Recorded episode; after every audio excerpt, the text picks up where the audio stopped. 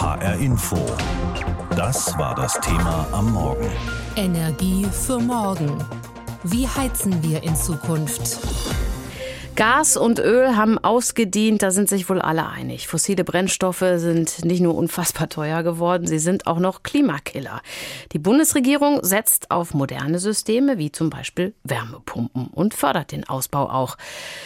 Matthias Sandrock ist Geschäftsführer des Hamburg-Instituts. Er berät Kommunen zu Wärmestrategien und dazu, wie sie Ökoenergie sinnvoll zum Heizen oder Kühlen einsetzen können. Mit ihm habe ich vor der Sendung gesprochen.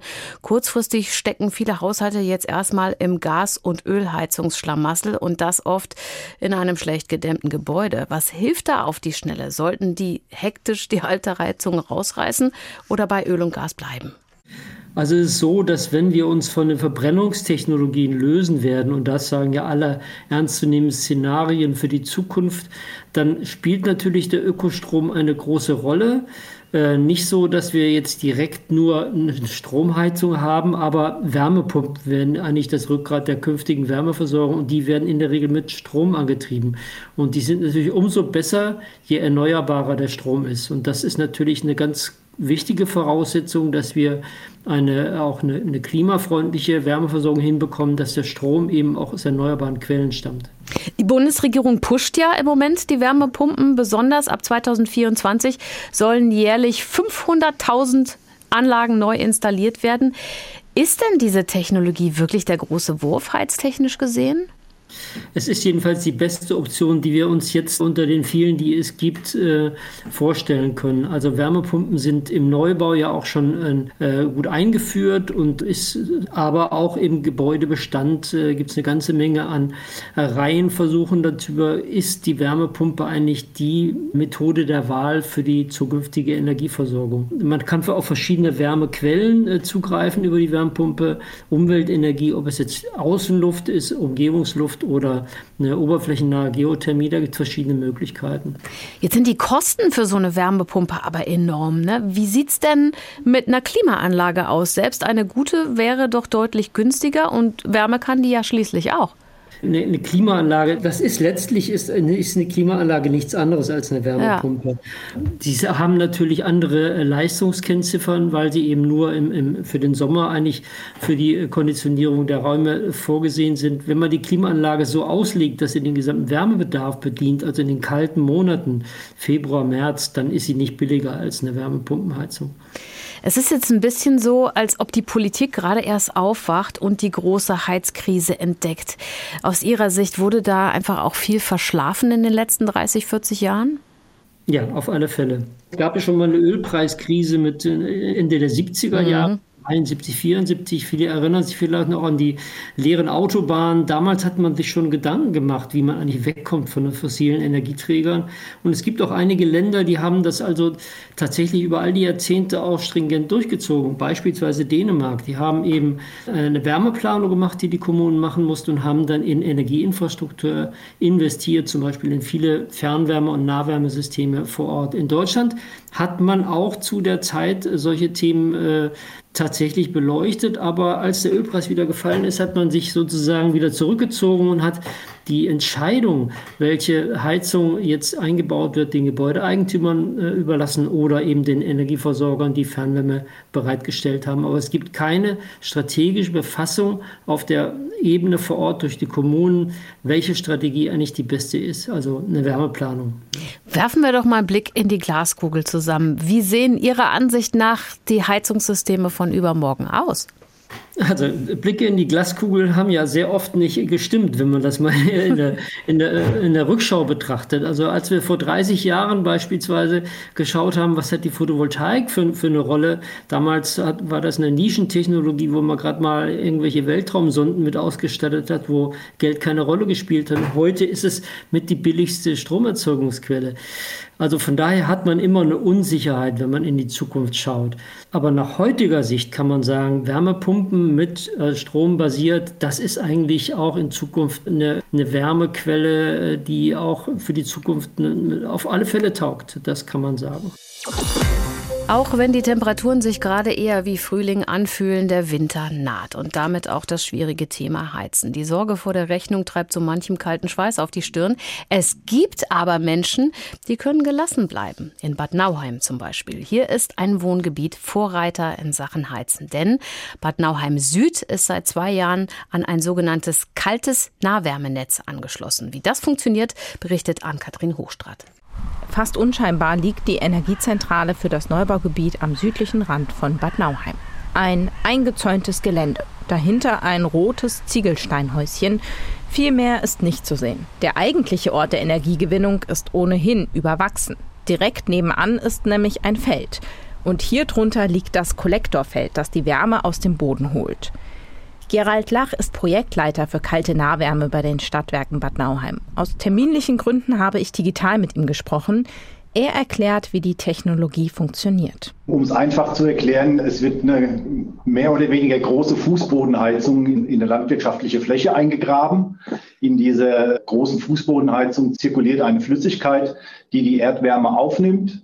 Und von dem Kollektorfeld aus wird das über große äh, Leitungen ins Baugebiet geleitet und in jedem Gebäude steht eine Wärmepumpe und die erzeugt dann die nötigen Temperaturen für Trinkwarmwasser beziehungsweise für die Heizung. Im Sommer kühlt die Anlage außerdem zuverlässig. Bei den Bad Nauheimer Stadtwerken ist man stolz auf dieses Projekt. Die Bauherren im Neubaugebiet hatten die freie Wahl. 90 Prozent haben sich dazu entschlossen, sich anschließen zu lassen. Es läuft gut. Die Anlage im Bad Nauheim Süd ist etwas Besonderes die größte ihrer Art in Deutschland. Eine Art Leuchtturmprojekt, so Gerald Lach. Ich sage mal so, als wir das Baugebiet eröffnet haben, das ist jetzt etwas mehr als zwei Jahre her, haben uns äh, Kommunen die Tür eingerannt. Also wir haben gefühlt ungefähr 100 Kommunen hier durch unsere Technikzentrale geführt. Letztendlich äh, ist es aber doch so, dass der politische Wille da sein muss, so ein Projekt umzusetzen. Und Mut braucht es auch, denn als man hier in Bad Nauheim mit dem Projekt losgelegt hat, konnte noch keiner ahnen, wie nützlich das so schnell werden würde. Schon damals hat das Gas bei der Entscheidung eine wichtige Rolle gespielt. Der damalige Geschäftsführer Peter Trausnick hat zur Eröffnung im August 2020 gesagt, Gas wird immer schwieriger, auch durch viele Effekte rechnet sich Gas nicht mehr. Die Bewohner brauchen auch nicht mehr viel Gas, sodass man Alternativen haben muss, zumindest im Neubau.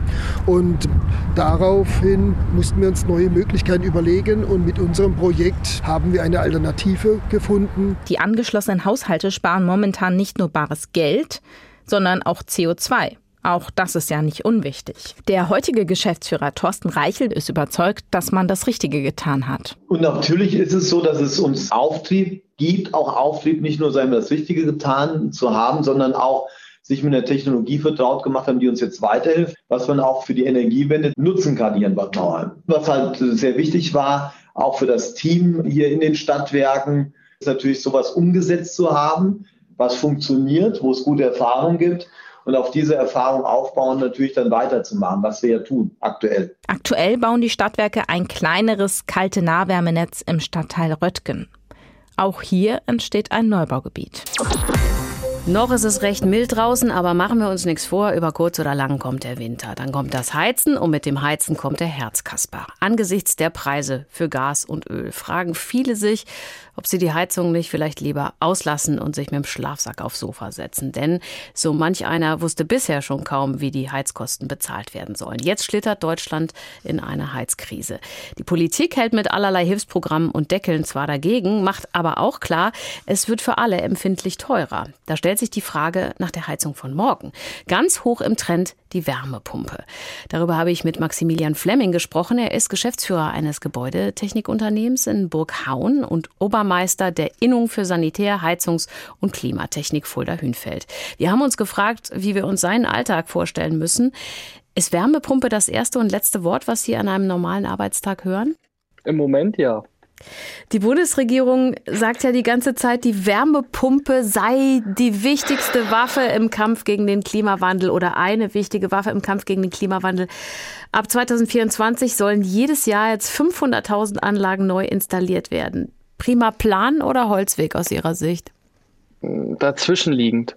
Also im Endeffekt, da wo es machbar ist, ist eine Wärmepumpe effizient und gut, aber nicht in jedem Haus ist das in Deutschland machbar. Jetzt gibt es eine neue Studie der Agora Energiewende. Das ist ein Think Tank in Berlin. Da heißt es, die meisten Gebäude in Deutschland seien fit für eine Wärmepumpe und das auch ohne vorher Hunderttausende Euro in Dämmung, neue Fenster und Fassaden stecken zu müssen. Irren sich denn diese Fachleute? Das will ich jetzt gar nicht mal behaupten, dass die sich irren. Es ist so, dass man äh, jedes Haus von sich aus betrachten muss. Ist meine Meinung. So arbeite ich auch draußen. Also ich gebe am Telefon keine Auskunft, äh, jawohl, wir können bei Ihnen eine Wärmepumpe einbauen oder nicht. Das muss auch von Ort zu Ort oder auch von Haus zu Haus und von Kunde zu Kunde auch ähm, genau abgeklärt werden, ja. Also ich sage mal, es gibt Kundschaft, die können mit äh, niedrigen Vorlauftemperaturen ihr Haus recht für sich warm halten. Es gibt aber auch Generationen, wo meine Eltern dazugehören, die sagen, wenn ich den Heizkörper anpacke, muss ich mir fast die Hand verbrennen. Und das kriegen wir ja nicht mehr raus. Das ist ja drin. Also ich habe öfters den Anruf, der Heizkörper funktioniert nicht bei Älteren. Und dann fahre ich hin und weiß ja eigentlich, ja, er ist an und dann muss ich der Kundschaft erklären, ja, wir haben jetzt niedrige Vorlauftemperaturen, das dauert länger, bis der Heizkörper aufheizt. Ja. Ja, Sie sind an der Basis unterwegs ähm, und kennen nun halt wirklich das Geschäft. Sie engagieren sich auch in der Innung und haben Kontakt zu vielen Kolleginnen und Kollegen. Hat jemand aus Berlin mal vorher angerufen und gefragt, ob die Ideen aus der Politik für die energetische Revolution im deutschen Heizungskeller überhaupt realistisch und gut sind? Nein, kein Kontakt. Null. Was würden Sie denn der Politik in Berlin raten?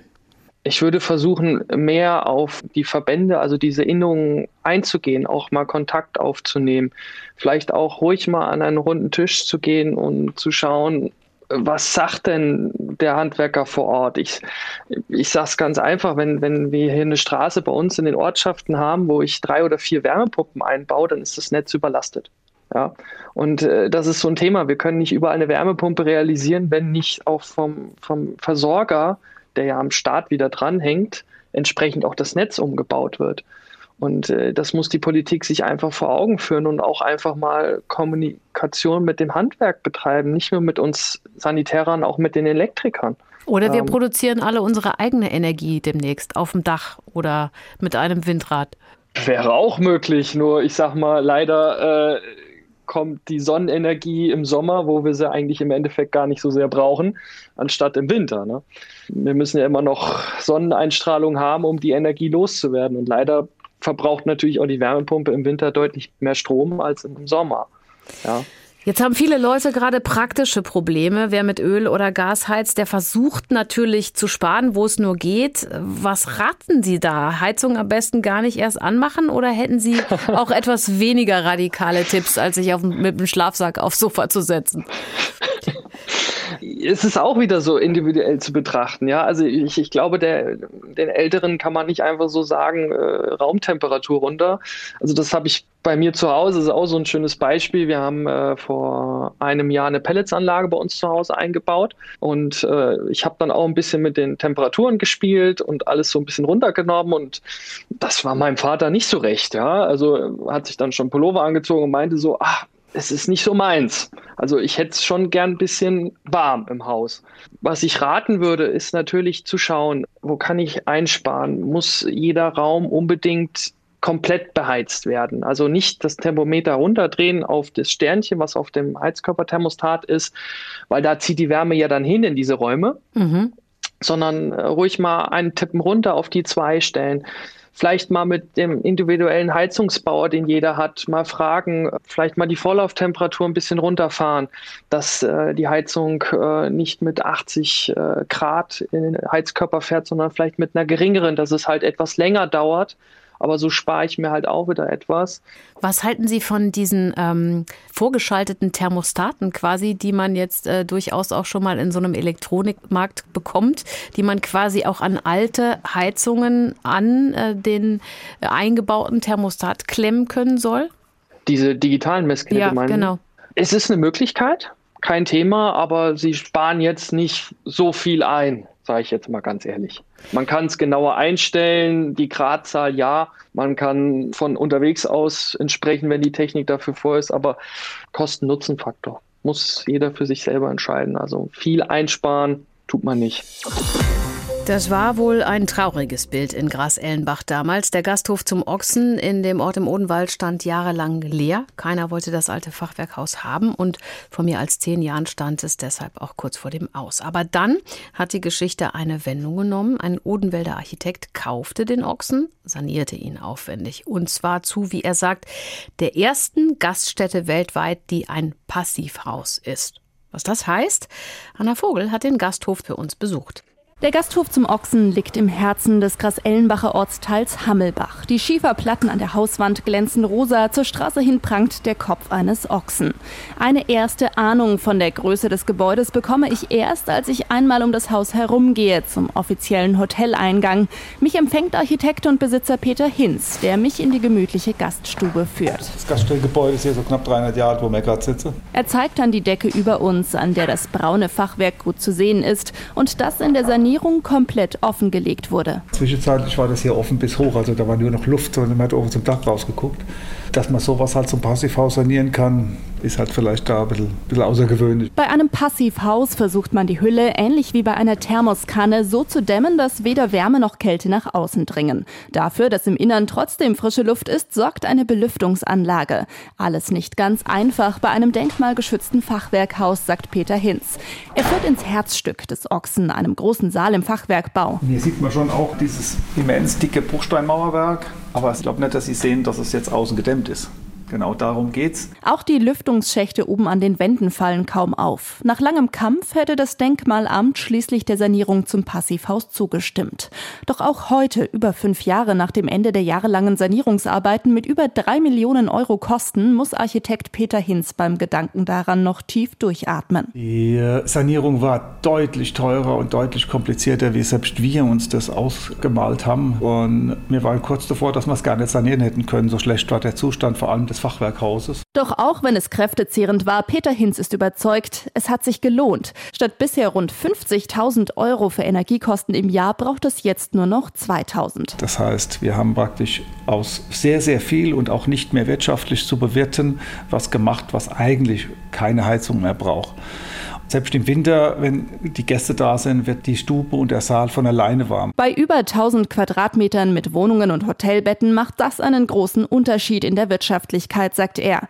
Pächterin Beatrix Böttcher nickt. Sie hat zusammen mit ihrem Mann seit einem halben Jahr den Gasthof zum Ochsen übernommen, nachdem die beiden gezielt nach einem Gasthof mit Hotel gesucht hatten. Und das Ganze dann als Passivhaus angeboten zu bekommen, ist eben jetzt gerade auch im Blick auf die Zukunft wirklich ein großer Vorteil. Hohe Heizkosten im Winter, das Problem bleibt Beatrix Böttcher erspart. Für Architekt und Besitzer Peter Hinz einmal mehr Anlass zum Appell. Am Dämmen führt aus Kosten und auch aus Klimagründen kein Weg vorbei.